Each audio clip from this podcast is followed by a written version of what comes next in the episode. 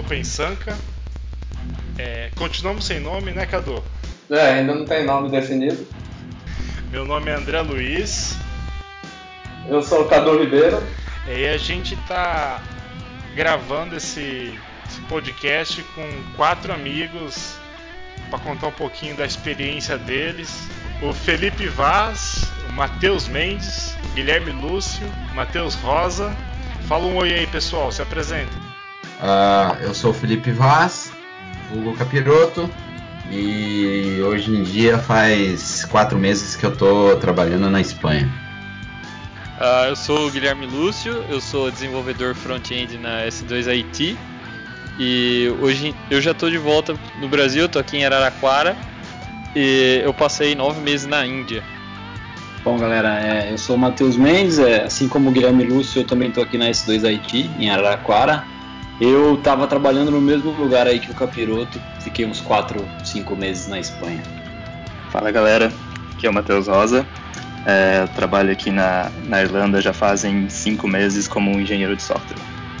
E um dos nossos hosts também já trabalhou fora do país, né, Cadu? Eu trabalhei seis meses na Argentina, então tentar compartilhar junto com eles um pouco da experiência. E vamos começar então.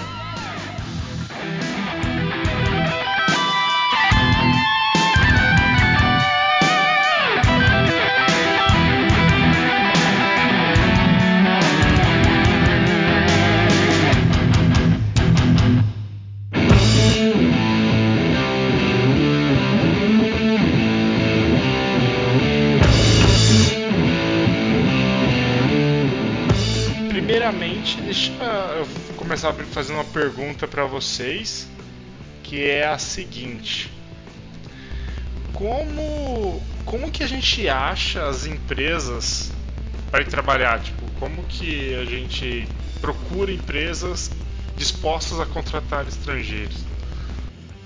Eu acho que para responder isso aí, acho que talvez o Cadu seja o mais indicado a começar, mas dizendo para vocês, assim, o meu caso foi, acho que um pouco atípico porque eu nunca não, até o momento eu não procurava ainda vagas no exterior, assim, eu sempre recebi muita muita mensagem via LinkedIn, acho que como vocês também, né? Meu perfil eu sempre deixei ele em inglês desde o começo lá no LinkedIn. Então eu sempre recebi muita mensagem, mas eu sempre achava que era fake, que era scam, que era que era alguém, não sei, bot, sei lá. Eu nunca fui atrás, assim, dificilmente eu respondi. Inclusive eu recebi uma da Amazon e, e achava que era golpe. E no meu caso, um amigo que já tinha ido para a Espanha acabou falando de algumas vagas no grupo do WhatsApp em comum e aí, por, por, por ser um conhecido, eu achei que, pô, esse cara não tá querendo passar a perna em ninguém, né? E aí foi, foi quando eu comecei o processo, assim.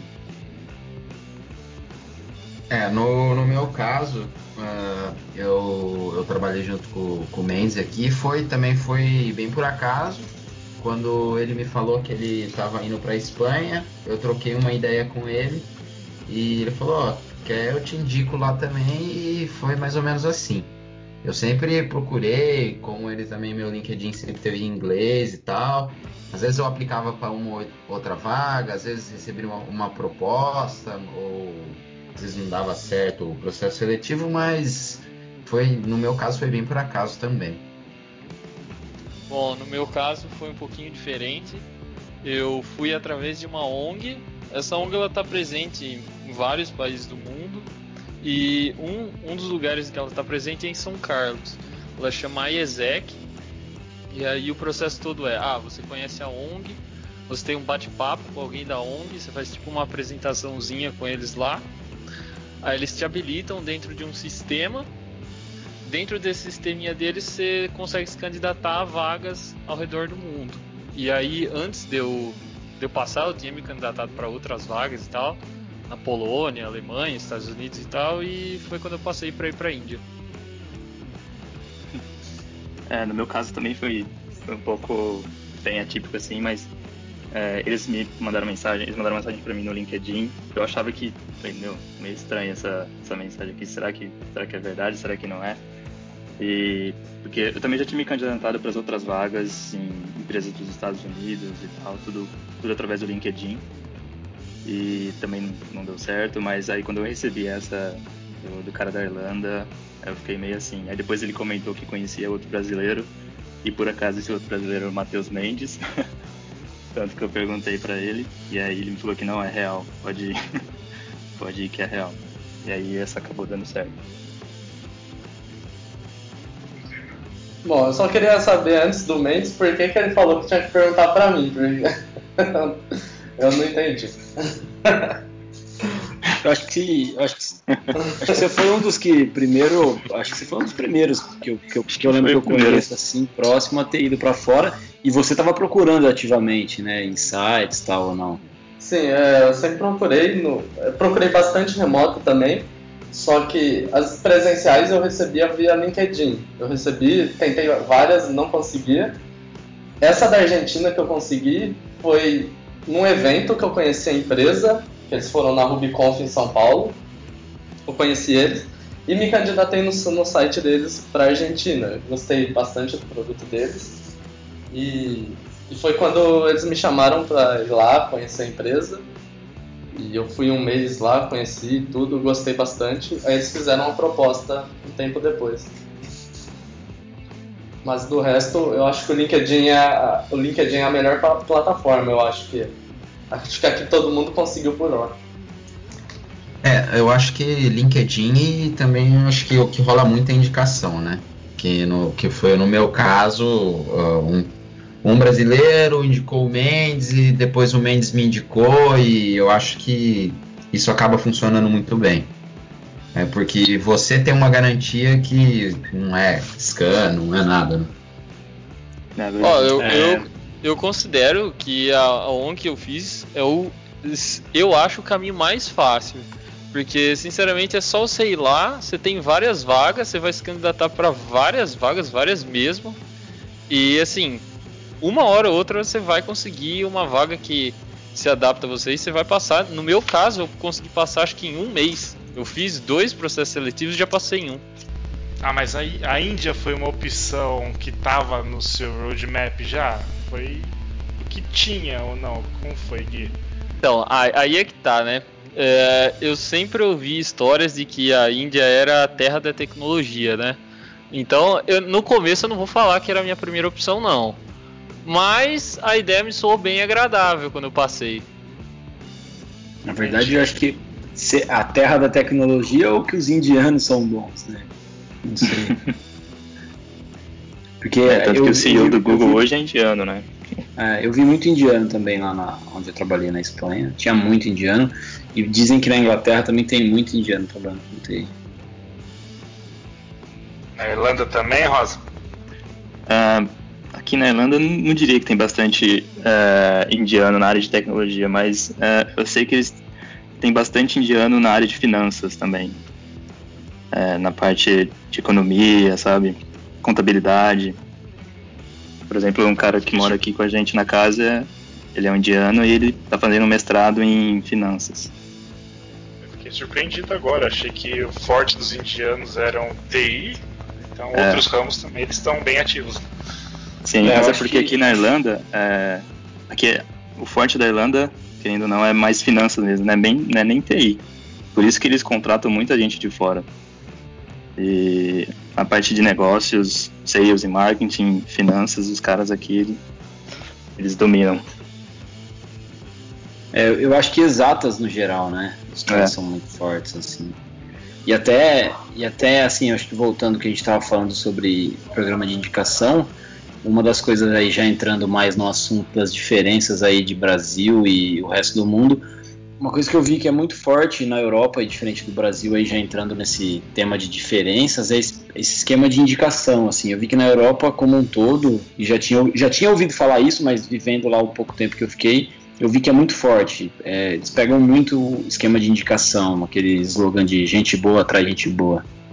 É, pelo menos na empresa que, é, que o Capiro trabalha aí, onde eu trabalhei também, você vê cartazes pela empresa toda com programa de bônus de indicação. Outras empresas também, sempre é, colegas que trabalhavam em outras empresas na Espanha também, a maioria delas tinha um programa de indicação. E que aqui no Brasil, aqui no Brasil tem, mas não é tão forte. Pelo menos eu não vi tão forte. Assim, a remuneração é bem pesada na Europa, é tipo Sim. sei lá, você chega a receber quase um salário por uma indicação bem feita. Sim, sim, é, é, o que eu ia, é o que eu ia comentar. A, a remuneração por você trazer uma pessoa é bem maior que no Brasil. Caramba! E como que foi o processo seletivo? O Gui já falou um pouquinho do dele, mas é, quem não foi por uma ONG, mas o Gui deve ter feito algum desafio, algum code challenge com, com essas empresas, ou foi só uma entrevista por Skype, gostamos e mandou passaporte? Como foi? Então, no meu caso, você tinha. varia de empresa para empresa, mas eu tive uma, uma avaliação antes. Foi tipo um teste mesmo, um projetinho que eu tive que, que fazer. Depois desse primeiro teste, é, você tinha uma entrevista com uma pessoa lá por Skype. Passou, beleza, tira o passaporte e vai. Facinho. Bom, no meu caso, é, primeiro eu recebi a mensagem do recrutador no LinkedIn, né? E, e aí a gente trocou o Skype, a gente começou, começou a conversar por Skype.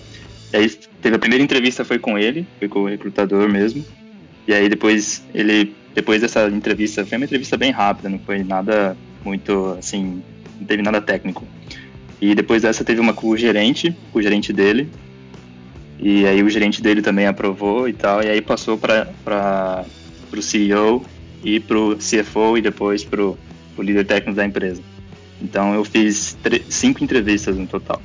Então eu tive entrevista de uma hora com o CEO, depois outra entrevista de mais ou menos uma hora também com o CFO, que é irmão do CEO, são, são dois irmãos. E por último foi com o líder técnico. Ah, mas ah, antes de antes de ter entrevista com o, CEO, teve um desafio técnico que o recrutador me mandou, que o gerente do recrutador me mandou. E aí eles deram 24 horas para resolver o, o desafio. E, e aí depois eles mandaram para a empresa, para eles avaliarem. Avaliou, aprovou e aí sim teve as outras entrevistas. Então foram cinco no total. E, e você acha o nível desse desafio que você fez maior do que das empresas que você aplicou no Brasil ou no mesmo nível? Eu acho que foi, que foi maior. É, eu tenho como base dois, dois desafios que eu já fiz. Uh, por exemplo, eu fiz o da S2 e fiz da outra empresa que eu trabalhei, que era o iClinic. É, comparado com esses dois, é, a dificuldade era um pouco maior, porque você tinha que implementar é, uma aplicação inteira né, do zero praticamente, que envolvia pelo menos background jobs, tinha que envolver fila, essas coisas, era uma, uma aplicação bem robusta assim. E para desenvolver em 24 horas, é, com teste unitário, com tudo, e é, foi bem desafiador assim. Uh, no meu caso, do, acho que acredito que foi o mesmo processo que o, que o do Mendes. Foram três entrevistas a, a primeira foi um, um questionário num, Google Forms. A, a, segunda, se eu não me engano, foi uma entrevista com uma pessoa do, do RH. E a terceira foi uma entrevista técnica. Sinceramente, eu, eu, eu achei a, o processo bem fácil. Acho que foi o, o processo seletivo mais fácil que eu, que eu já fiz, assim, na, desde que eu comecei a trabalhar. Hum, talvez o Mendes possa da, da, da, opinião dele, mas o, eu acho que tem que levar em consideração aí também o, o tamanho das empresas, né? Eu acho que, por exemplo, pelo que o, que o, o, o Rosa falou, uh, ele falou com o CFO e esse tipo de gente, então dá, já dá para entender por isso que, ele, que a empresa dele é uma empresa menor, né? A empresa que a gente, que eu e o Mendes trabalhamos, é uma empresa dessas gigantes de três letras, então fica os processos seletivos são diferentes, né? É verdade. Eu, eu, não, eu, eu no é. caso, eu não, não faço nem ideia de nem quem é o dono da empresa e provavelmente eu posso trabalhar aqui 15 anos e nunca vou ver o cara, entendeu? é, aqui, a gente, aqui eu trabalho diretamente com, com o CEO e o CFO. É, então, tipo, é uma startup mesmo, é bem startup. Eu acho que complementando aí o que o Capiroto falou, é bem isso mesmo. É, é o que eu ia falar. O, Vaz, o, o Rosa tinha comentado comigo que era uma startup, né? Eu lembro que na época o recrutador também comentou que era uma startup, que eles iam ter um aporte uhum. grande de dinheiro, mas estavam começando do zero. E, é. cara, eu concordo, assim, foi um dos processos seletivos mais é, fáceis, para não falar ridículos, que eu já participei. Ridículos não no sentido pejorativo, mas de facilidade mesmo. É. Comigo, acho que só, só teve uma diferencinha que eu fiz com o RH primeiro, um bate-papo, com uma menina também que, como é da Espanha, ela era espanhola, mas a entrevista para trabalhar na empresa eles não pediam espanhol, ou seja, eles preferiam que você soubesse inglês e você podia saber nada de espanhol. Então, assim, a nossa entrevista foi com uma, uma, com uma falante não nativa de inglês, ou seja, ela também deve ter ali a insegurança dela tal, então é, foi muito tranquilo. É, depois essa provinha de múltipla escolha bem bem no naipe assim de certificaçãozinha Java, sabe? Alguns códigos compila, não compila. Uma coisa que eu notei, eu acho que por esse DNA de empresa de três letras, tinha muita pergunta relacionada a tecnologias antigas de controle de versão, de servidor de aplicação, coisas que assim, a gente hoje em dia, pelo menos quando eu comecei a trabalhar em empresas com e-commerce, a gente, putz, nunca nem ouviu falar. Coisas como ClearCase, esse tipo de ferramenta, assim, coisa que não é, não é muito comum no, no, pelo menos no meio que acho que a maioria aqui trabalha ou trabalhou. E também uma entrevista por telefone, assim, a minha, a minha entrevista foi muito tranquila também. E foi por telefone mesmo, o cara fez questão de me ligar por telefone, que era um francês, eu lembro, a ligação tava bem ruim, mas assim, de novo, não era um falante nativo de inglês, então a comunicação foi tranquila, acho que os, os dois lados se esforçaram para se entender. E a parte técnica exigida não foi muito grande, não, cara. Ah, eu acho que uma coisa que vale ressaltar aí que eu esqueci de comentar foi que assim, mesmo que você veja as vagas lá, como foi no meu caso, o primeiro contato também não é seu. É claro, você tem que mostrar interesse, mandar o seu currículo e o primeiro contato também parte da empresa. Então também não é só você se aplicar para as vagas, a empresa tem que meio que te aceitar. Aí beleza, você passa por todo o processo. No final, os dois têm que se aceitar. Tipo, beleza, vocês vão conversar bastante sobre salário, bastante sobre proposta, e no final tem um último aceite dos dois lados. Aí só quando tem esse aceite é que você é efetivamente contratado e tudo isso é feito dentro do sistema mesmo. Bacana. O Mendes, o, o Mendes chegou a comentar que, o, que a empresa fa falou para ele que só o inglês era suficiente, que não precisava de espanhol. Quando eu fiz o processo para ir para Argentina, eu ouvi a mesma coisa, só que chegando lá foi totalmente diferente. Chegando lá, pessoal nem falava inglês, era mais nos códigos e nos, nos pull requests que eram inglês, o resto eu tive que me virar com o espanhol. Você sofreu com isso também? Você e o capiroto? Cara, é assim, é, no meu caso, e isso é até, é até legal falar, porque assim, a empresa que, a gente que eu trabalhei lá onde o capiroto está hoje, cara, já tem, acho que eles já levaram mais de 100 brasileiros. E é uma empresa que trabalha muito com back-office bancário, muito sistema financeiro, então eles têm uma variedade muito grande de clientes. Então tem clientes que são espanhóis, tem clientes que são alemães, tem clientes ingleses. Eu, particularmente, eu, eu não tive tanto problema com relação ao idioma no trabalho, porque eu caí num cliente que era alemão, então o idioma oficial era o inglês, então tranquilo.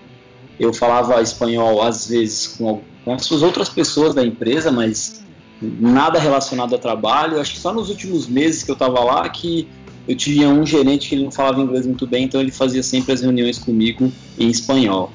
Mas assim, é, eu não, não, foi, não tive muito problema. Conheci caras que tiveram muito mais problema que eu. O cara caiu em, caía em sistemas que o sistema inteiro era alemão, inclusive fonte, e a equipe toda dele falava alemão e às vezes se comunicava mais em catalão que espanhol, por exemplo. O cara tava sempre reclamando pra gente que tava infeliz, que a equipe não conversava, o pessoal fazia questão de deixar ele meio deslocado. É, esse é um outro ponto aí que uh, a gente tá na Espanha, mas a gente tá em, em, Barcelona, né? Então a galera aqui, além do, do espanhol, que todo mundo fala, a língua nativa do pessoal aqui é o catalão, né? Que aí complica um pouco. O, o espanhol, eu acho que para a gente falar português é um pouco mais fácil, pelo menos de se, se, comunicar no básico. Agora no com o catalão o negócio começa a ficar um, bem mais complicado. É muito diferente? é completamente diferente de qualquer coisa que você já escutou. Cara, é, o catalão. Não, é tipo um, um, baiano e um mineiro falando? Não. Não, você falar, inclusive você falar isso pros caras aqui, você vai arrumar confusão. o, o catalão não, é uma mistura, é uma mistura de português, francês e espanhol. Então, e, e italiano. E italiano, isso. Então, às vezes você tava, às vezes acontecia muito comigo. Eu tava no trem e eu ouvia um pessoal conversando em catalão, eu começava a entender o que eles estavam falando, aí de repente eu já não estava entendendo mais nada, aí eu voltava a entender. Cara, é, é assim, é, pra gente é muito louco, assim, assim. Não é igual ao espanhol. O espanhol você pode não falar nada, mas o cara às vezes chega conversando com você, você entende mais ou menos o que ele está falando. O catalão não, você não entende nada. É, hoje, hoje trabalho na Entogy, né, a empresa espanhola, para variar, né? e recentemente veio o nosso presidente da Entogy Brasil veio conversar com a gente aqui no escritório e ele é espanhol. Só que ele fala um espanhol meio português, acho que o Mendes conhece, né? E assim, uma hora ou outra, acho que ele solta uma palavra meio do sotaque bem espanhol e dá, dá pra entender. Não, nem, claro, não dá pra ficar fluente ouvindo ele falar, mas é compreensível. Acho que eu entendo o que vocês estão falando. Fugindo um pouco agora do espanhol, é, quando eu cheguei aqui na Irlanda, todo mundo, quando tava vindo para cá falou: Ah, você vai ter dificuldade com o inglês, o irlandês e tal, não sei o que. Porque eles têm um sotaque bem forte também. E não é nada próximo do inglês americano, que é o que é ensinado no Brasil, né? E, então, às vezes, mas você tem. Às vezes assim, depende de com quem você conversa aqui. Tipo, se você for no centro e for conversar com alguém, algum irlandês, você vai perceber que o sotaque é bem forte. Mas aqui, pelo menos na empresa, é, o sotaque dos, dos, dos bosses, né, dos chefs, eles são bem de boa, é bem próximo do britânico. E, e esse que é o, assim, é meio complicado aqui na Irlanda, porque cada um tem um, tem um pouco de sotaque, mesmo bem diferente, assim. E, inclusive, acho que tem até uma paródia que o pessoal fez, o pessoal fez é, tem um, um, canal no YouTube de, de três irlandeses, que eles zoam o sotaque aqui de Dublin, específico, que aqui é, tem uns pessoal que aqui de Dublin o sotaque é bem você, às vezes você não entende nada de tão diferente que é no inglês. Ô Rosa, é, até, até comentando, eu tive muito problema porque assim, meu inglês é meio aquele inglês cheio de buracos, né? Eu nunca fiz curso nem nada, meio aprendendo sozinho ali se virando. E é isso que você falou, aqui no Brasil, pelo menos eu aprendi muito pelo americano. Quando eu cheguei aí e, e, a, e, a, formação da galera da Alemanha, que era com quem eu falava inglês, né, no dia a dia, é uma formação britânica. Então, às vezes era engraçado, assim, a gente nas deles ou nas cerimônias, às vezes acontecia de eu falar alguma coisa, não sei, com sotaque ou do jeito que eu aprendi americanizado e eles fazendo aquela cara de interrogação e eu ter que, ah, tá, é. falar de outra forma ou ou então aí eles, ah, entendi o que você está falando. Aí eles falavam a mesma palavra, só que com, com o sotaque deles. Assim, era... Sim, sim. Aqui, aqui tem. Aqui, por exemplo, tem o famoso tomato, tomato, tomato. No, nos Estados Unidos eles falam tomato. E aqui eles falam tomato. Tem que parafrasear muito, né, Mendes, pra, tipo, a comunicação fluir, né? É. O pessoal fala uma coisa, você parafraseia para poder sempre estar tá confirmando a informação. Exato, é, você tem que pensar bem. E a gente tinha muito problema de comunicação, porque os times eram espalhados, tinha gente na Espanha e no Brasil também. Então, às vezes a galera. Às vezes a, a, o cara ele até sabia muito bem inglês, mas sabe, queria falar muito rápido. E, e as outras pessoas que estão te ouvindo, sendo nativas ou não, é, o nosso sotaque é muito forte. Então, às vezes tem que falar mais devagar.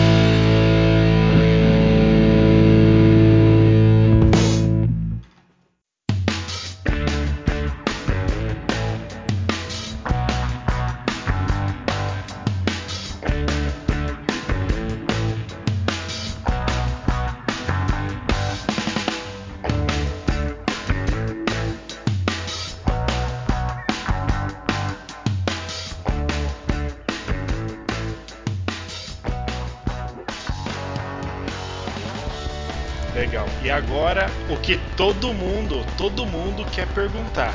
Gui, como que foi na Índia? Ah, cara, então eu ia comentar. Eu acho que todo mundo já assistiu uma videoaula com um indiano. Se não, procura lá Com no certeza. YouTube e você vai ver, cara, como que é o sotaque. Eu vou te falar que assim, ó, o sotaque lazarento, cara. Você não entende um puto, você não entende nada na empresa, você não entende nada fora, você não entende nada no restaurante. É o tempo todo é assim. E como você vivia, como você vivia lá? Ah, não, cara, você tem que, tipo, dar os pulos. Você tem que perguntar dezenas de vezes o que, que a pessoa falou e a pessoa vai repetir até você entender. Imitar o sotaque deles resolve? Não.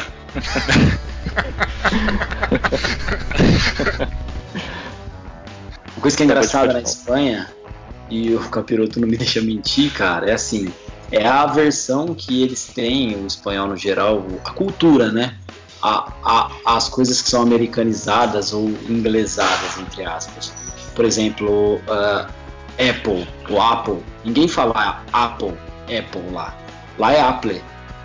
Então, se perguntar, Pode vez ser, eu perguntei, cara. juro por Deus, cara. O Sério, tá cara? Pode ser, Não, cara. o, que, Apple. não o, que, o, o que acontece muito, que eu já, já, já, já percebi aqui, é que os espanhóis, eles falam inglês, às vezes o cara até fala, conhece muito bem a língua, tem um bom vocabulário, conhece bastante gramática, mas ele fala inglês com a mesma pronúncia que ele tem de espanhol. Então, por exemplo, Wi-Fi ele vai falar Wi-Fi. É, ah, o Wi-Fi, na verdade, né? O, o- o Wi-Fi, eles, o Wi-Fi eles falam é o Wi-Fi. É, é o que acontece. Eles pegam e, e, e- e usam a pronúncia que eles têm de espanhol e lê as palavras em inglês e fala do jeito que eles acham que eles têm que falar. Cara, quando eu fui, o primeiro avião que eu peguei foi de uma companhia espanhola. E a moça, a aeromoça, me ofereceu T. Falei, mas que cacete é T? Eu falo, não consegui entender, cara. Puta, eu perguntei pra uma pessoa que tava do meu lado, ela falou, Ti. Ô, porra, por que, que você não falou Ti, caralho? Eu tô passando o negócio? Não, e, e uma coisa que acontece bastante aqui na Espanha também é que eles, eles costumam espanholizar as palavras em inglês. Então, por exemplo, eles não, eles não vão falar deploy. Eles falam. Eles, eles criaram uma palavra em espanhol que é tipo desplegar. Entendeu? É, ele- eles, eles têm, eles têm, eles têm essa, essa, essas, essas coisas aqui. Isso, isso Mas- eu senti muito, cara. Eles, neologismo pra eles é um negócio, eu não sei se pela cultura, eles não adotam, igual a gente aqui. A gente tem resetar, a gente tem, ah, eu vou startar Codar. o servidor, eu vou codar, que é um neologismo, inclusive, que o Cadu adora. Cara, eles não Bobeira, adotam. Eles não adotam. Então, se eles vão falar, é igual o Capiroto falou, é, se eu não me engano, ah, eu vou startar o servidor. Eu não lembro o termo, cara. Você fala Arrancar. assim, é, arrancar, é, arrancar. Tienes que arrancar do servidor. Arrancar, tipo, a gente não tá acostumado. Isso no começo você, você acaba penando um pouco. Porque a gente aqui, a gente não usa nem os termos em português, né? A gente usa esse inglesado meio errado, mas. Deployar. Isso. Deployar, é. É, mas a gente já não faz isso no Brasil, tipo, igual é, o pessoal, o indiano, o espanhol, o inglês não, né? não- o irlandês talvez, pegar e. Mas no Brasil, será que a gente também não comete esses mesmos erros? Não erros, mas esses mesmos vícios? A gente faz a mesma coisa, mas a gente já, já tá acostumado com, a- com as nossas manias. Aí você aprender as manias linguísticas de outras pessoas começa a ficar um, um pouco mais Divertido. complicado. Não, Fica divertido. Não, bom é que cê- eu cê- não tenho essa preocupação. sim, é. Aí. É. Você tá na, na- no original, aí. Então vamos fazer assim, a gente tira o rosa do podcast, porque tá sem graça a parte do rosa. Sim. Não tem muita. É que o inglês. E como que é deployar em, em indiano do jeito brasileiro de falar, Gui? Porra, cara, me desculpe, eu, todo, todo meu indiano que eu aprendi, eu acabei esquecendo esse tempo aqui. Mas com certeza você aprendeu a xingar. Eu aprendi. Eu aprendi que lá tem uma palavra que eles usam que é muito forte, que a gente nem tem aqui em português, cara. É, é bencho. Bencho. Alguma coisa assim. Eu não vou falar o que significa. Ué, mas fala, ué. Como assim? Não, cara, é muito pesado. O podcast não permite. Permite. A edição deixa. Acho que é irmã de puta. Pra eles é extremamente ofensivo.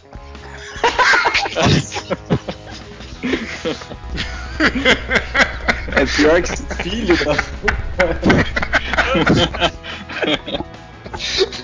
Pior que um filho da puta é o irmão da puta. Ai, cara, engraçado. Eu, nessa, nesse tópico das diferenças, eu, eu senti algumas coisas não só da língua, cara, mas aí isso o Rosa, eu acho que o Rosa consegue contribuir, porque aí é questão de cultura mesmo. Algum, eu, eu tive a oportunidade de participar tipo, de, de algumas retrôs lá, né? E aí, pô, eu tava fazia pouco tempo tal, aquela famosa, né? Ah, os pontos positivos, o que, que você acha que é importante numa equipe e tal. Aí vai o trouxão aqui, mandei um amistar, que é tipo amizade, né? Assim, pô, a gente, pelo menos, eu sempre trabalhei em times que, sei lá, passei um ano, dois anos trabalhando, as- em alguns lugares eh, são amigos que eu, que eu levo até hoje, que eu visito, quando eu tô na cidade do cara eu vou lá, a gente vai fazer um happy hour, se torna seu amigo mesmo, né? Aí eu tive a infelicidade de coloquei amistar. Aí beleza. Aí na hora de ler lá os papeizinhos, aí fui lá, tentei explicar. Aí a hora que eu falei amistar, que eu coloquei assim no quadro, todo mundo olhou pra mim com uma cara meio, assim, uma cara meio bazé, sabe?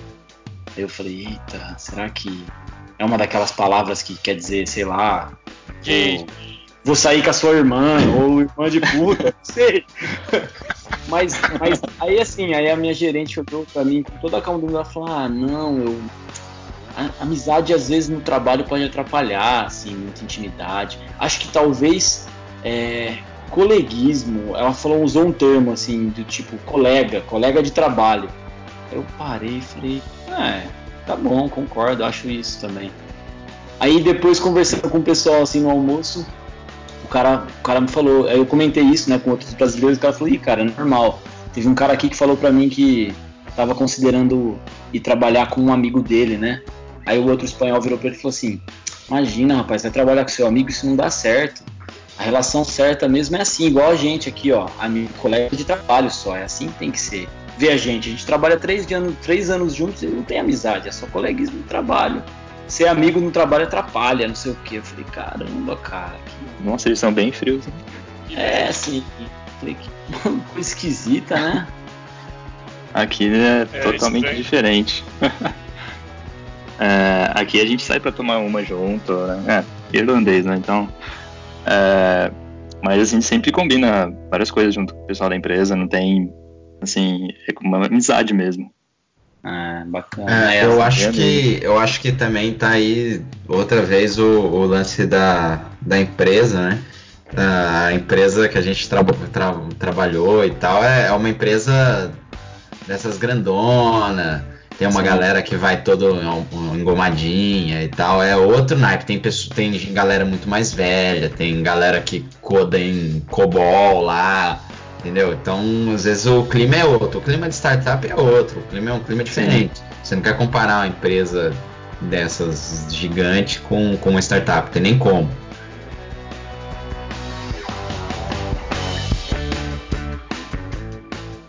É, conta pra gente como foi a recepção do o primeiro dia, o primeiro dia que vocês chegaram nos seus respectivos países. Como foi a recepção? Cara, que eu posso falar daqui é que a minha recepção, a recepção foi, foi muito boa. É, quando eu cheguei, eu cheguei aqui de noite, era umas, acho que era 10 da noite, se eu não me engano, 10 ou 11 horas da noite. E aí o CFO da empresa, ele foi me buscar no aeroporto. E a gente não tem um escritório, que a gente tem é uma casa é, de três andares e que inclusive tem um quarto. É, então eu fiquei nesse, nesse quarto né, até encontrar uma acomodação, né? E isso foi na primeira noite, ele foi me buscar no aeroporto, foi super de boa, tranquilo. É, no dia seguinte, é, ele, ele, ele, me levou para tomar uma num, num bar aqui perto, é, aqui perto não, ah, perto do trabalho. E pagou o jantar, pagou a cerveja, pagou tudo. pagou o jantar inteiro. Então, aqui, pra mim, a experiência foi muito boa. A recepção foi muito, muito tranquila, foi bem, foi bem legal. E os seus colegas de trabalho? Os colegas de trabalho também são, são bem legais. É, aqui na, aqui na, na empresa é, tipo, é, tem bastante gente de outro país. Né? Tem francês, tem italiano, tem cara da Romênia, tem um. Tem, é porque a gente também tem um escritório em São Francisco e no Canadá. E aí, no escritório do Canadá tem um cara que é do Irã, inclusive. e, então, tipo, tem bastante diversidade, assim. E o pessoal se dá bem, a gente se dá bem. É... Cara, assim, é... não, no geral, assim, no trabalho em si, pô, foi bacana. Eu cheguei lá, já tinha mesa, já tinha computador, dois monitores, ótimo problema é, é cair de novo nisso aí que o Capiroto ressaltar, ressaltando. Tipo, é uma empresa muito grande e tal. Eu achei que eu ia ficar, sei lá, sem nada e depois ia chegar, porque cansei de ver empresas assim no Brasil, mas lá não, foi bem rápido. O problema foi que assim, você demora quase, sei lá, um mês para para você ter suas credenciais para poder acessar o sistema do cliente. Então, tipo, acho que eu passei uns dois, três meses, dois meses para o cara da minha frente começar a me dar bom dia, velho. Isso aí é, cara, é, é estranho, pra gente é estranho. É, não sei como é que o capiroto. É. Não sei como é que o capiroto tá lá. Eu lembro que a galera. Isso aí, é que a gente também é, é, um lugar muito atípico, tinha muito brasileiro também. Então a gente já chegava, a galera já. Você era, você era tipo bicho, né? Você tava chegando agora, já tinha os caras que estavam lá um ano, seis meses. Aí a galera fazia umas piadinhas do tipo, oh, vamos ver se vai demorar mais de um mês para os caras do seu time te chamarem para tomar um café, tipo, umas coisas do tipo, saca? A galera não faz muita questão não, assim, de te dar aquela, aquelas boas-vindas, de fazer você se sentir em casa. Não tem muito isso não, né? Ah, beleza, ó, só preenche aqui esse, esse documento para pedir o seu login e tal, assim que suas credenciais chegarem eu te aviso. Aí você tem que ficar naquela, se você não ficar cobrando todo dia, ninguém vai te avisar, você fica lá meio que jogado às traças. Mas de novo, talvez não é a cultura do país, né? É a cultura da empresa. Sim, porque essa empresa ela também tem escritório no Brasil e eu acredito que funciona da mesma maneira, tirando as pessoas, né? Acho que você vai chegar lá também e vão te encostar num, num canto lá até sair seu, seus acessos. Mas no caso do, do, do meu time, eu, o, o Mendes ele entrou num projeto aí que ele trabalhava com mais na parte financeira. O meu projeto é, é uma galera assim mais moderninha, então é com é com app e tal. Então a galera acho que por ser mais jovem e tal, a galera é mais mais um pouco mais amigável, mas mesmo assim é completamente diferente do Brasil. Mas eu acho que um ponto um ponto interessante de falar, já que o Rosa comentou que o cara foi lá buscar ele no, no aeroporto, ele tinha um lugar para ele ficar lá na empresa e tal. Como, como, como a empresa é grande, ela tem dinheiro sobrando para bancar algumas coisas, por exemplo. A, a, no, a gente, a empresa pagou tipo três meses de hotel, a empresa dava uma grana muito boa para você poder gastar por dia com alimentação durante o período que você estivesse no hotel. Então tem, tem, tem algumas diferenças. Não foi ninguém me buscar no aeroporto. Eles me mandaram um e-mail, falaram, o endereço do teu hotel é esse, mas, mas eles, eles, eles, eles bancaram uma, uma, uma grana grande com, com a galera. Cada um que vinha e dava no mínimo, sei lá, esse dia eu tava fazendo as contas, deve ter dado, sei lá, 5 mil euros, 6 mil euros por pessoa. É muito dinheiro para padrão Espanha, esse dinheiro por dia para você gastar só com alimentação, cara.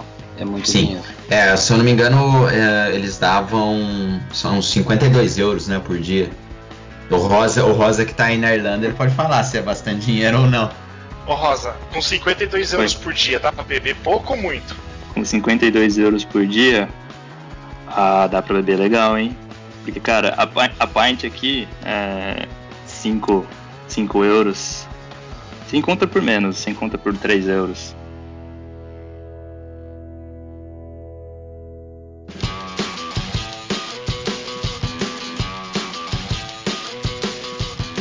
Aí, sabe o que é engraçado aqui, cara? Aí, aí, no Brasil, a gente, quando a gente fala, ah, vamos tomar uma, sempre é mais de uma, né? E aqui não, aqui quando eles falam, ah, vamos tomar uma, é, realmente é uma mesmo. E. Pô, chato? é. quando eles falam, ah, vamos tomar uma, é uma mesmo e acabou. Rosa, tem que falar assim, tipo, vamos ali tomar quatro, é assim? Vamos tomar oito. Rosa ficou decepcionado já. Não, geralmente quando é pra tomar mais, aí eles falam assim, ah, vamos ali, vamos no pub. Então, tipo, quer dizer que vai ser, vai tomar mais. E aí a gente sempre vai e joga, joga sinuca. E aí é, é onde vai mais cerveja.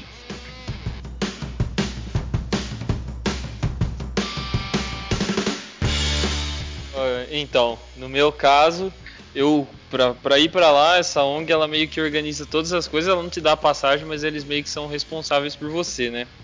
Só que assim, eu peguei o voo mais barato que eu achei. E o grande problema de pegar isso é que demorou quatro dias. Então durante quatro dias todo mundo achou que eu morri. E aí eu cheguei Pera aí, lá. pera aí, você ficou. Pera, pera. Você ficou quatro dias voando? Não, você ficou como assim? Perdido no Eu mundo? fui, primeiro lugar que eu fui foi pra Londres. Não, primeiro lugar foi pra Madrid. De Madrid eu fui pra Londres. De Londres eu fui pra Mumbai. De Mumbai eu cheguei na cidade que eu precisava. Só que tinha umas escalas que demoravam tipo 12 horas, 15 horas. Então demorou pra caramba. E ficou E aí- Tá louco. Você tá ficando louco, cara. Aí E como que eu- esse voo ficou barato? Não tem jeito.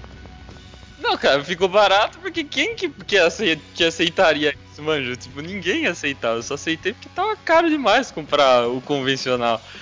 Aí, beleza, eu cheguei lá. Primeiro que eu fiquei em Mumbai. Mumbai é uma cidade meio tensa.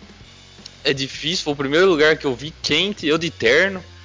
E aí eu imaginei que meu voo sairia às 11 horas do outro dia. Aí eu cheguei às 8 horas no aeroporto, falei, pô, vou tomar um Starbucks aqui, eu vi que tem um Starbucks, mas vou fazer um check-in antes e tal. Eu entreguei meus papéis, mas falou, viu, o seu voo é às 8, o que, que o senhor está fazendo aqui ainda? E aí eu sei que eu saí tirando cinta e jogando as coisas dentro do negócio lá, porque você precisava passar no detector de metais e sair com mala e tudo. Cheguei lá na cidade que eu precisava, consegui pegar o voo, cheguei na cidade. Quando eu cheguei lá, não tinha ninguém me esperando. E aí eu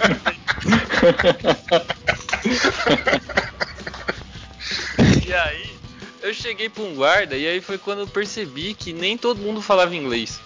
Porque eu cheguei pra pedir informação pro guarda e o guarda não entendia um puto do que eu tava falando. Eu já tinha saído do aeroporto, eu não conseguia mais voltar. Eles não deixavam mais eu voltar e eu não conseguia explicar o que tava acontecendo. Eu tive que falar com um cara na rua para ligar pro número que eu tinha, porque meu celular já era, meu número não funcionava mais. O cara ligou, ele falou: Ó, fica tranquilo que a pessoa já tá vindo. E esse cara sumiu. E aí eu fiquei 40 minutos sentado na frente do aeroporto, pensando: vixe, será que realmente vai chegar alguém para me buscar?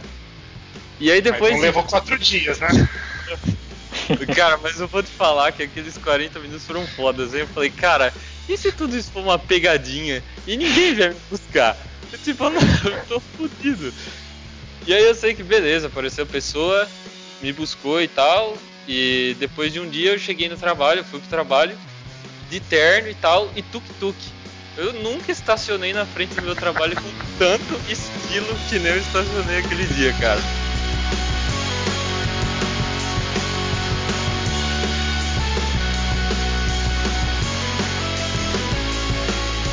Eu tô com uma, eu tô com uma pergunta aqui. Por que diabos você tava de terno? você tava indo pra um casamento, porra? Cara, eu descobri bem rápido que só eu trampava de terno. Mas eu, eu meio que achei legal, cara. Tava um calor de 48 graus, mas eu me achava muito bacana de terno. Pode crer. E aí eu cheguei, cara, o primeiro dia eu parecia um ET, porque eu era o único branco de lá. Então ninguém tinha coragem de vir falar comigo. E eu fiquei, cara, as pessoas estão me olhando, eu tô me sentindo meio mal, porque as pessoas estão me olhando e elas não estão falando nada.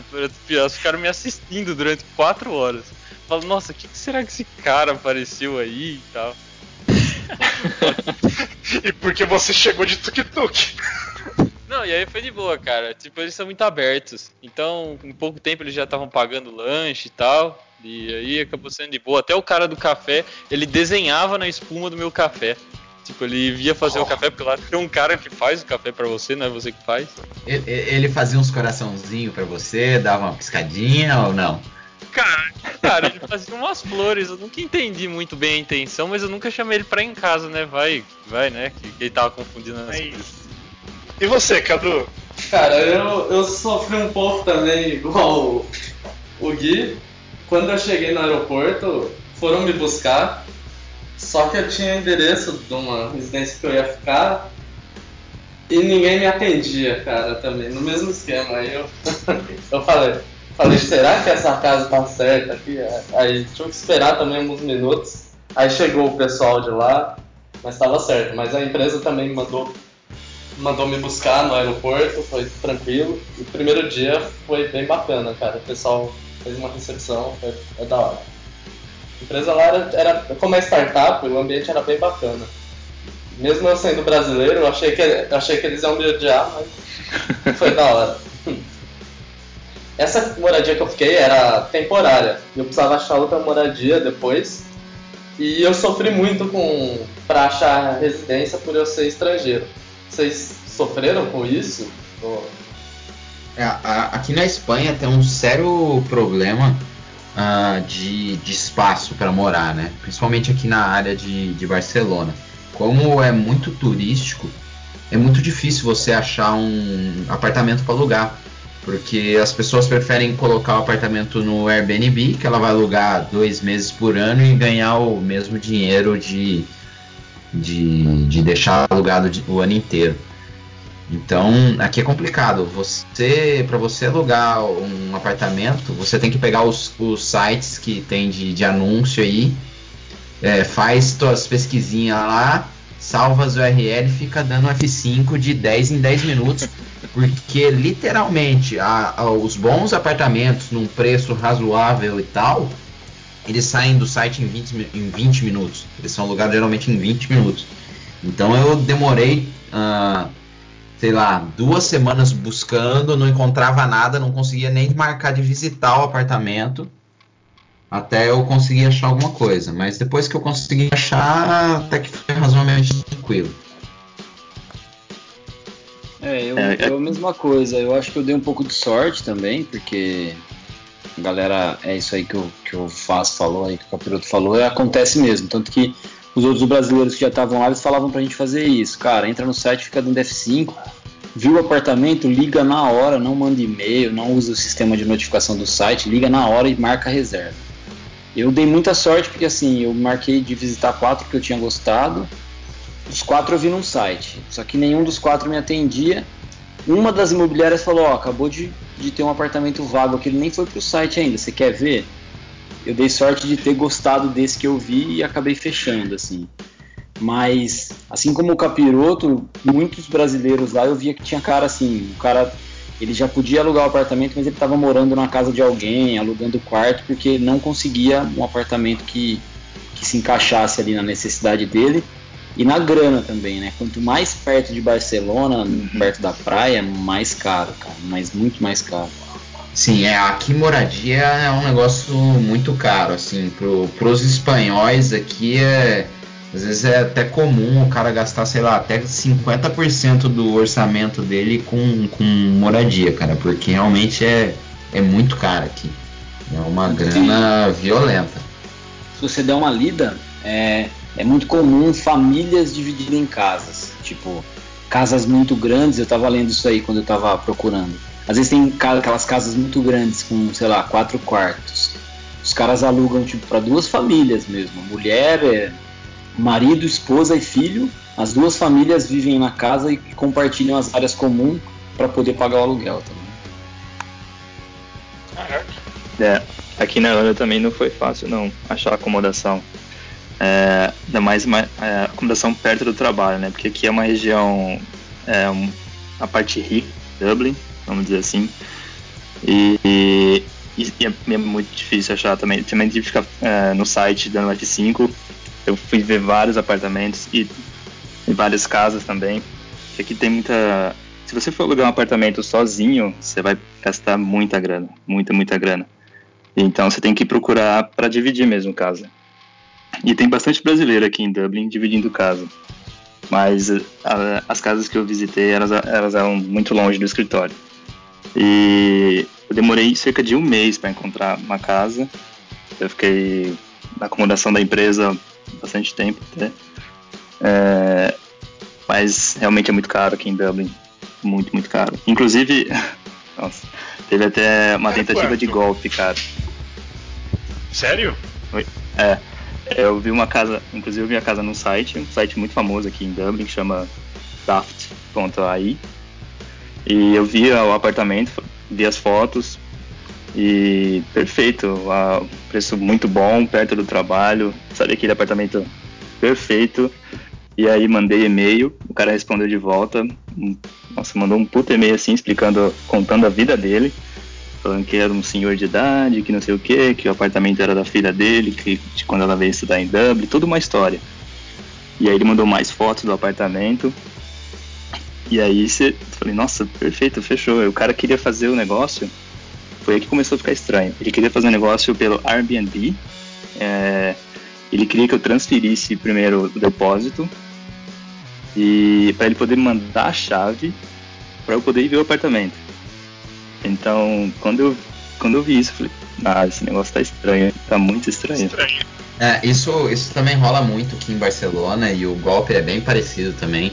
Uh, então, o que o pessoal recomenda é vai alugar com, com uma imobiliária e tal, você vai gastar mais dinheiro, mas é o que dá mais certo. Eu acabei alugando num, num particular que eu, que eu achei que não era golpe, mas mas isso acontece muito, principalmente em, em, em Barcelona. Se o cara vir com essas conversas que tipo, ah, deposita a grana primeiro pra você visitar e tal, é, é, foge que isso é golpe. E o problema é que a gente, como brasileiro que tá acostumado com, as pessoas tentando passar o pé em você, a gente é um pouco, um pouco escaldado nisso. Mas o, o, o, os europeus aqui, os caras às vezes acabam caindo, cara. Porque os caras não, não tem tanto essa malícia de, de que a gente tem. Então, acho que vale a dica. Sim, vale a dica mesmo. E aí eu, eu entrei em contato com o Airbnb e mandei, porque eu fiquei na dúvida, falei, esse cara deve, deve ser golpe, certeza. E aí eu mandei para Airbnb os dados e eles realmente falaram, esse cara não existe, ele, essa, esse apartamento não existe, nosso sistema é, eles até falaram assim: Eu espero que você não tenha mandado nenhum dinheiro para ele. E falei: Bom, eu dei sorte de não ter mandado mesmo. E, porque eu ia mandar uma grana, ia ter que mandar, se eu não me engano, acho que era 1.200 euros. É, não, 1.200 não, 1.500 euros eu tinha que mandar para ele, numa conta X. É, e tipo, nossa, não acredito, eu nunca esperava que fosse ver isso aqui, sinceramente. É, isso é outra coisa também que eu queria falar, cara. Apesar que nem o Caprio tava falando, a gente é brasileiro, a gente tá um pouco acostumado. Mas o bagulho que eu vi acontecer muito é o quê? Os caras pisam fora do Brasil, fica tudo meio abobalhado. Fica meio assim, ah, aqui é o melhor mundo. Não, cara, tem. É claro, o, o, o índice, né, a incidência desse tipo de coisa talvez é, seja um pouco menor que no Brasil, mas tem, cara, tem golpe, tem tentando te passar para trás, tem as mesmas coisas, assim. A gente tem que ficar esperto. E, só que essa questão de golpe é, é, para moradia é muito, muito forte também. Na, em Barcelona, lá na região ali, eu vi muita gente falando disso, cara, mas muita mesmo. Às vezes só de olhar o anúncio, assim, a gente já conseguia ver um anúncio, um apartamento inteiro imobiliado, muito bonito, sei lá, 40% mais barato do que a média dos apartamentos daquela região. Então, assim, é golpe na certeza. Bom, no meu caso, não tive. Oh, perdão, cara. Não, não, pode falar. Então, no meu caso, não tive muita dificuldade porque a ONG também te dá, te dá não, né? Ela acha um lugar para você ficar. Então, eu já fui com um lugar para ficar. O parênteses é que eu fiquei com, eu morei com 12 pessoas. Então não era tipo uma.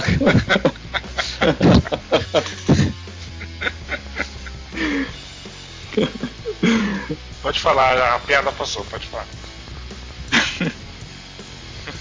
Não, então, cara, não, mas é, foi isso. Eu morei com duas pessoas, dois gatos que não eram nossos, um cachorro que entrava dentro da nossa casa, no quintal, mais uma penca de ratos e o que der, e o que e todos os animaizinhos, cara, vaquinha na rua, essas coisinhas. É, eu queria perguntar, você tinha uma, uma vaca de estimação lá? Não, cara, você, você não pode ter uma vaca de estimação, mas a gente tinha uma vaca que a gente encontrava ela diariamente no caminho indo pro mercado, cara. Era a nossa vaca. Não é de estimação, mas é de consideração, porque ela faz parte do seu dia a dia. Pois é, cara.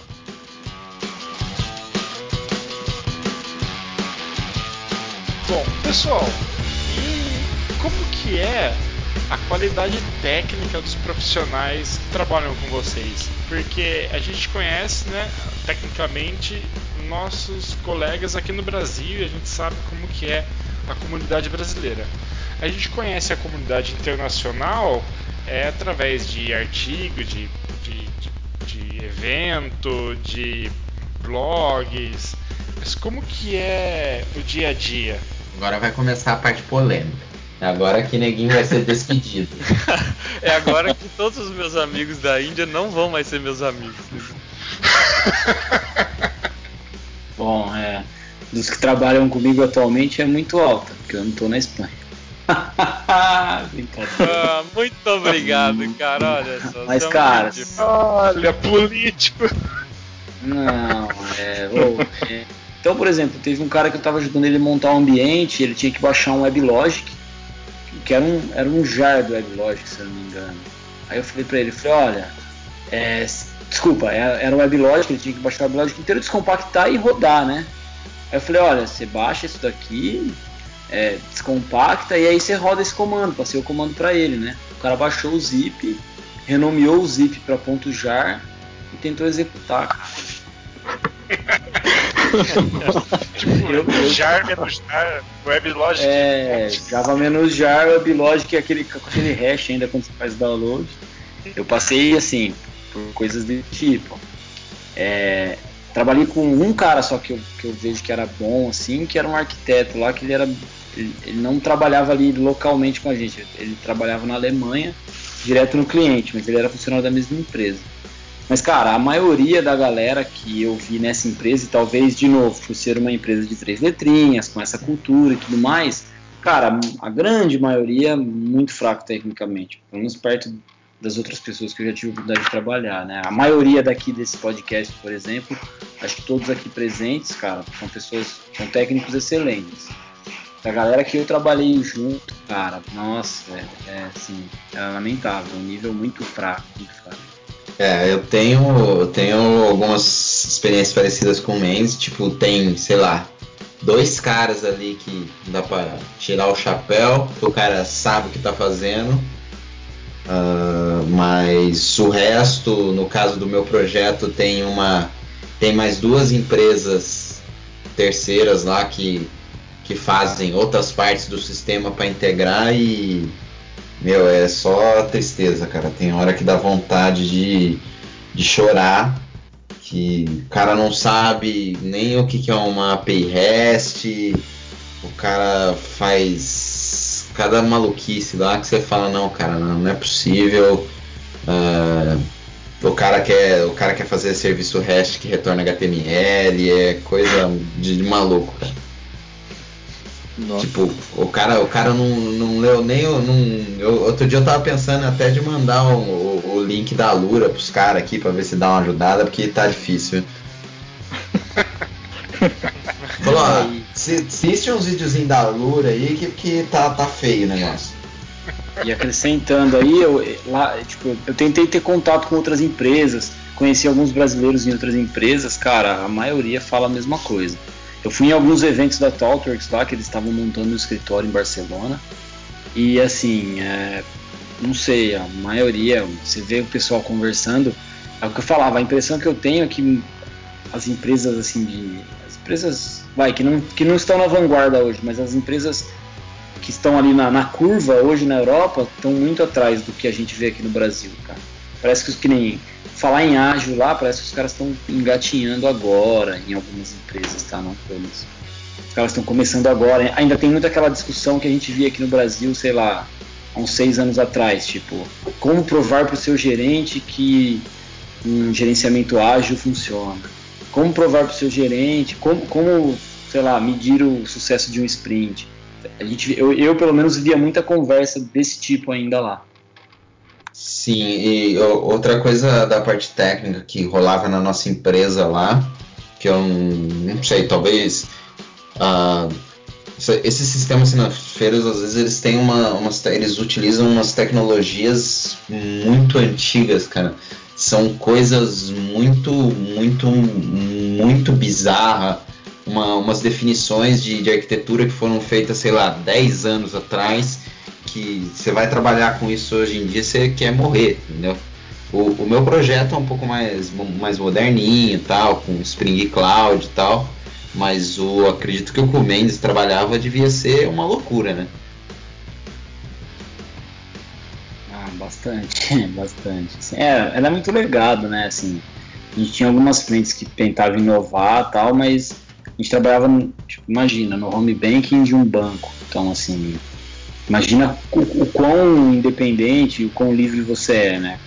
Tipo, praticamente zero, né? Você não tem, você não pode ter iniciativa nenhuma tem que se adequar ao que está lá e, e a, as coisas vão aos, vão aos poucos, assim, elas não evoluem. Às vezes a gente tinha algumas ideias, mas que pô, precisava passar por, por superintendência, por não sei quem, por aprovação, para depois, quem sabe, isso ser colocado em pauta para todas as equipes, etc. Bom, uh, no meu caso, eu vou falar que eu quero meu dinheiro de volta para todos aqueles que falaram que a Índia era um puta país da tecnologia e o caramba. Porque, sinceramente, eu não sei de onde isso ideia surgiu. Acho que é porque eles têm grandes empresas, é como os caras falam. Tem empresas e empresas. Mas, no geral, vou dar três exemplos e aí vocês é, tomem as suas próprias conclusões. O primeiro, eu cheguei lá no projeto. E aí eu olhei, os caras quiseram me mostrar e tal. E aí, quando eu olhei o projeto, eu falei, pô, que legal, cara. Isso aí é o Airframe? E o cara virou pra mim e falou, não. Esse é o projeto. eu, ó, me, me desculpe então, cara. Eu desculpe aí pela. Cara, meu Deus, é muito ruim. Era muito, muito, muito ruim mesmo. O Airframe que eu tinha visto aqui era muito melhor que o projeto. Eu falei, não, tudo bem então, né? A gente vai trabalhando o projeto. E aí mais de uma pessoa estava trabalhando. Eu falei, tá, que legal, como que vocês versionam aqui? Vocês usam o Git? Vocês usam o SVN? Vocês usam algo assim? Não, não, não, cara. Aqui a gente tem um sistema nosso. É assim, ó. Você pega o que você fez no dia, você anota num TXT a linha que você. a linha que você mudou. A linha por linha de todo o arquivo que você mudou. Você anota lá. Aí você faz um zip e renomeia a sua pasta com o dia. E aí você faz o upload no Dropbox. E aí todo mundo vai fazer isso. E aí eu falei, tá cara, mas tem um probleminha. É, mas e, e, o merge? Como que vocês fazem merge das coisas? Ah, então, cara, você tem que marcar direito lá no TXT e aí a gente decide o que, que vai e o que, que não vai, cara. E aí era assim, eu falei, ah, nossa, que pesadelo. Jesus, amado. Nossa. E o terceiro, cara, tinha um QA. Ah, aquele. Então, o negócio era tão ruim que eu pedi demissão de duas empresas lá. E na segunda empresa que eu trabalhei tinha um QA.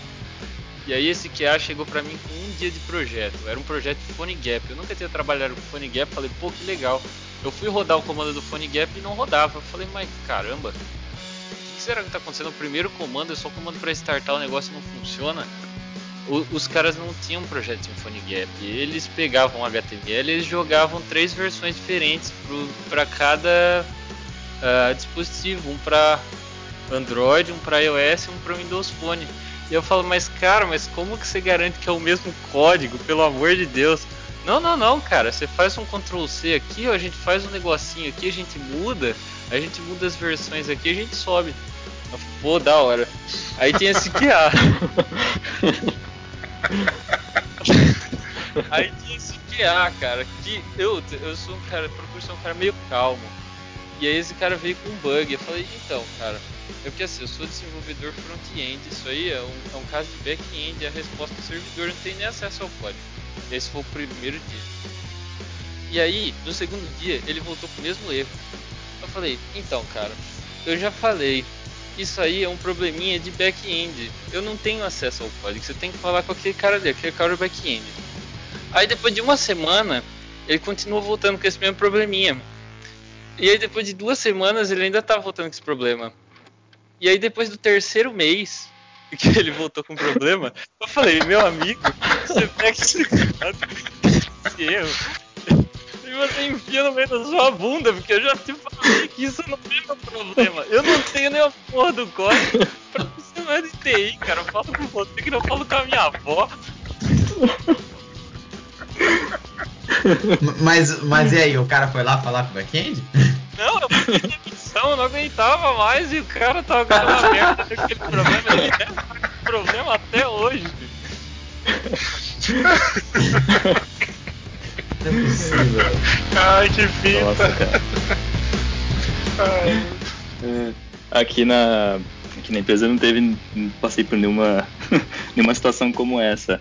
É, mas é, aqui a gente, tipo, o pessoal é- tem qualidade técnica, é, é muito boa, é, mas ainda falta bastante processo, a gente não tem muito processo definido ainda. Então a gente está usando mais ou menos Scrum, mais ou menos. A gente não tem, a gente não, não faz todas as cerimônias, a gente faz só a daily. E a gente não faz as outras cerimônias que tem retrô, review, essas coisas, a gente não tem aqui. Mas tecnicamente os caras são muito bons. E muito. Ainda mais o, o time de, de data science que a gente tem. é, eles, é, eles são bons tecnicamente, assim, né, na parte exatas e tal, eles fazem tudo em Python. Mas eles não têm, por exemplo, eles não ligam para unit test. Eles não, não, não ligam para teste unitário nenhum. Então todo o código deles é sem teste. E agora que está começando, agora que eles estão pensando em implementar os testes, então eles estão passando por uma refatoração, vai implementar em alguma parte em C++, outra parte em Python, e aí a parte em Python vai ter teste, eu não sei como é que eles vão fazer para a parte em C++. É, C. aham. Tudo bem. E mas a parte técnica é muito boa. Eu não tive nenhuma pérola, não tenho nenhuma pérola para contar para vocês. Eu, eu tenho uma pergunta pro Gui, que ele falou que ele foi com a empresa já pela, pela ONG, certo? Certo. E ele, e ele citou que pediu demissão de duas empresas. Era fácil isso daí? Você podia mudar de empresa? Então, cara, eu fui lá. Na verdade, eu quase fui preso lá. Eu fui ameaçado. É porque assim, ó, teoricamente eu fui com um contrato. Só que assim, a pressão era muito, muito grande mesmo. Eles te pressionam ao máximo, eles percebiam que eu já tinha alguma experiência, eu tinha passado por projetos como o PagSeguro e o próprio projeto da UFSCar, que tinha sido meu último. Então eu já conhecia algumas coisas. E lá a pressão era muito grande porque eles queriam que eu fizesse, porque meu tempo lá era meio curto. E aí eu não aguentei e pedi demissão. E aí eu entrei na segunda empresa. E aí eu percebi que a primeira empresa era ótima. A primeira empresa nem tinha problemas. A segunda empresa é a segunda empresa, o negócio era muito, muito pior. E aí eu pedi demissão da segunda empresa depois de quatro meses. E aí eu tive uma reunião muito tensa lá, porque eu quis quebrar o contrato e tal. E aí eu tive uma reunião com cinco diretores da empresa e a gente se xingou muito. A gente parou um andar inteiro só se xingando. Eu nunca xinguei tanto na minha vida. O negócio tava tão Cacete. ruim. O negócio tava tão ruim que eu gravei, cara. Eu tinha um celular, eu gravei a conversa que eu tinha medo, cara. Nossa, Zé, do jeito que a gente tá se xingando, eu não vou sobreviver esse país. Não, se, se fosse em algum outro país, o cara tirava uma arma e te matava. Pois é. Nossa. Pelo menos Mas a havia o gente vai diálogo. uma terceira empresa. Era só, era só você se Não, esconder atrás de uma vaca que ninguém. tá, ninguém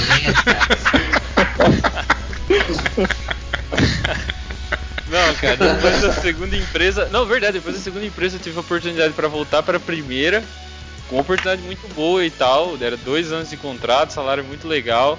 Eles iam me promover, promover para gerente, eles iam pagar uma passagem para eu voltar aqui pro Brasil tempos em tempos. Só que aí eu falei, ah não, cara, pra mim já deu já, deixa eu voltar pra realidade e tal, e aí eu resolvi voltar. Arregou, né? Cara, a, a a segunda empresa que eu entrei, quando eu falei que eu ia pra primeira, eles falaram: Eu vou te fuder. eu vou colocar os advogados em você, cara. Se você não vai conseguir emprego mais na Índia. Foi nesse nível a conversa. Eu falei, é melhor eu ir embora ah, antes que realmente dê, dê merda. Daqui a pouco batendo na sua porta aqui no Brasil. Pois é, ainda mais eu falando bem deles desse jeito. Um beijo porque é a lá que tá com o problema. Fala o nome dele. Você acha que eu não lembro o nome dele? Pra mim, os nomes não, são é... a coisa mais difícil. Não, ele fala no sotaque. Fala um nome que você lembra aí no sotaque, pra gente dar risada. Ah, cara, ah, não tem um nome. Vamos ver. O nome mais popular lá era Sunil. Sunil era um nome muito popular. Eu acho que o nome daquele carinha lá do que era Vishov. Vishov aí, se vocês estiverem vindo, vai tomar no cu. Aquele bug não é meu.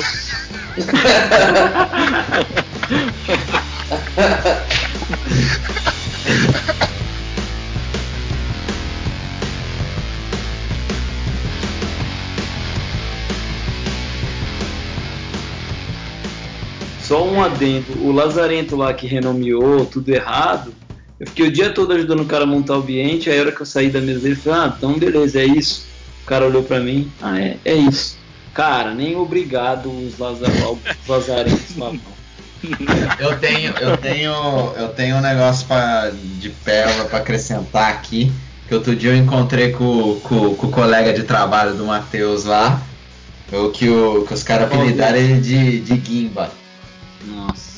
É, é uma, é, uma, um, é um maluco que usava perfume essência cinzeiro.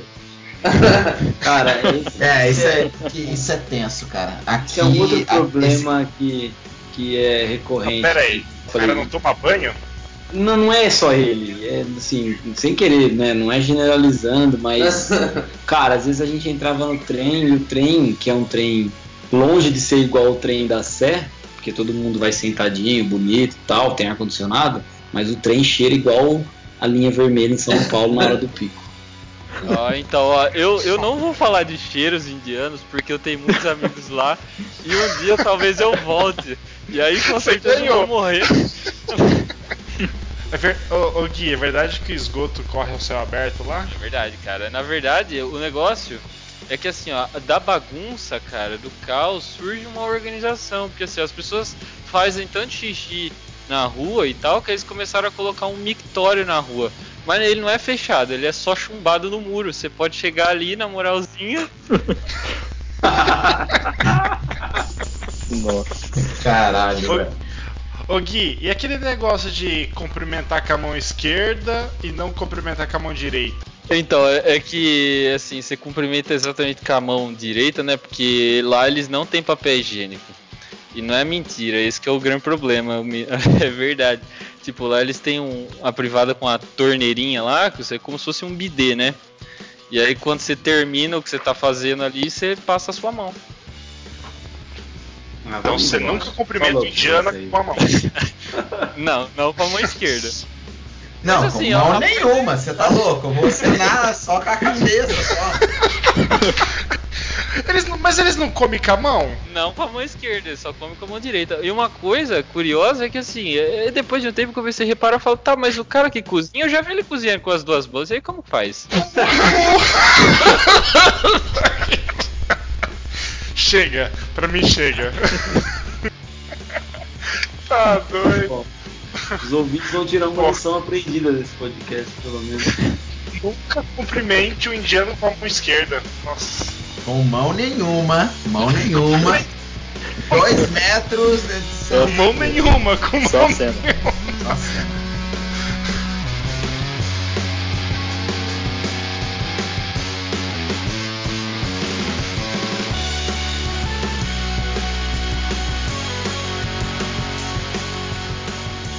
Bom, o pessoal, é isso aí. Bom, foi divertido, valeu. Obrigado aí. Alguém quer deixar algum recado aí? Vagas? Tirando a Índia, né? Que eu acho que ninguém vai querer ir pra Índia agora. Na verdade, não, agora falando sério, a gente vai, vai contratar é, mais gente aí no decorrer do ano. Então, se alguém tiver interesse de vir para Irlanda, para morar em Dublin, trabalhar com reconhecimento facial de vaca, é... De vaca? É sério. É piada. Vai ser usado na Índia o sistema. eu, vou, eu, vou, É, vai, vai, vai fazer sucesso lá na Índia. a gente. Ai, ai. Não, mas falando sério, a gente vai contratar mais engenheiros aí no, no decorrer do ano. Data Science, uh, Data Engineer. É Python, né? Acho que também na área de vendas. ah, é Python. Na, na parte uh, da API é Python. E, mas também tem Rails, tá? Tem outro projeto, chama Daisy Projeto. E que, que esse projeto? É, eu vou falar. A gente faz análise de plantação de maconha. Puta, da hora, da hora, cara. Eu, eu vou enviar meu currículo pra você. é análise da planta.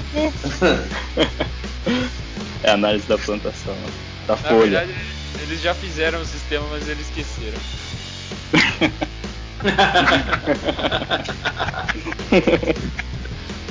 mas tem bastante oportunidade legal aqui de trabalhar com várias tecnologias diferentes. Então, aqui não tem, aqui a gente é, a gente escolheu fazer em Python API, mas tem essa que é em Rails, tem outra parte que é em C++, então tem de tudo. Processamento de imagem, processamento de imagem. Manda o currículo. É, você pode mandar para mim mesmo. É porque o prêmio, a bonificação em indicação euro, né? Pode mandar para matheus.quentos.com. Ah, bacana. Alguém mais? Eu tenho Ah, um último queria- recado. Eu tenho um último recado só pra, pra finalizar. É. Ô Bichave, vai tomar no cu. Eu quero que esse, esse sistema se exploda.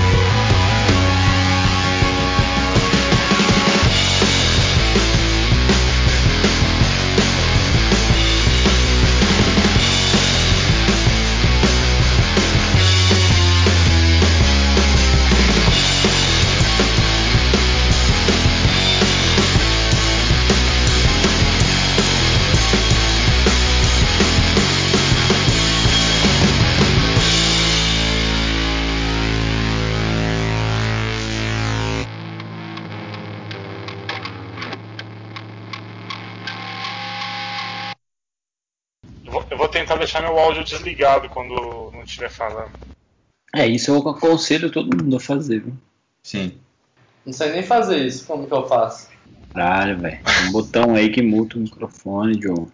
Caralho, isso, isso, porque o, Ca- isso porque o Cadu ele trabalha remoto, nunca, nunca, ele nunca, Né? nunca usou Skype pra fazer reunião. Merda que o cara não Isso- na casa Mas eu não uso Skype, caralho. Isso eu não vou, eu não vou cortar da edição. Jesus. Ah, é muito bom, mano, muito bom.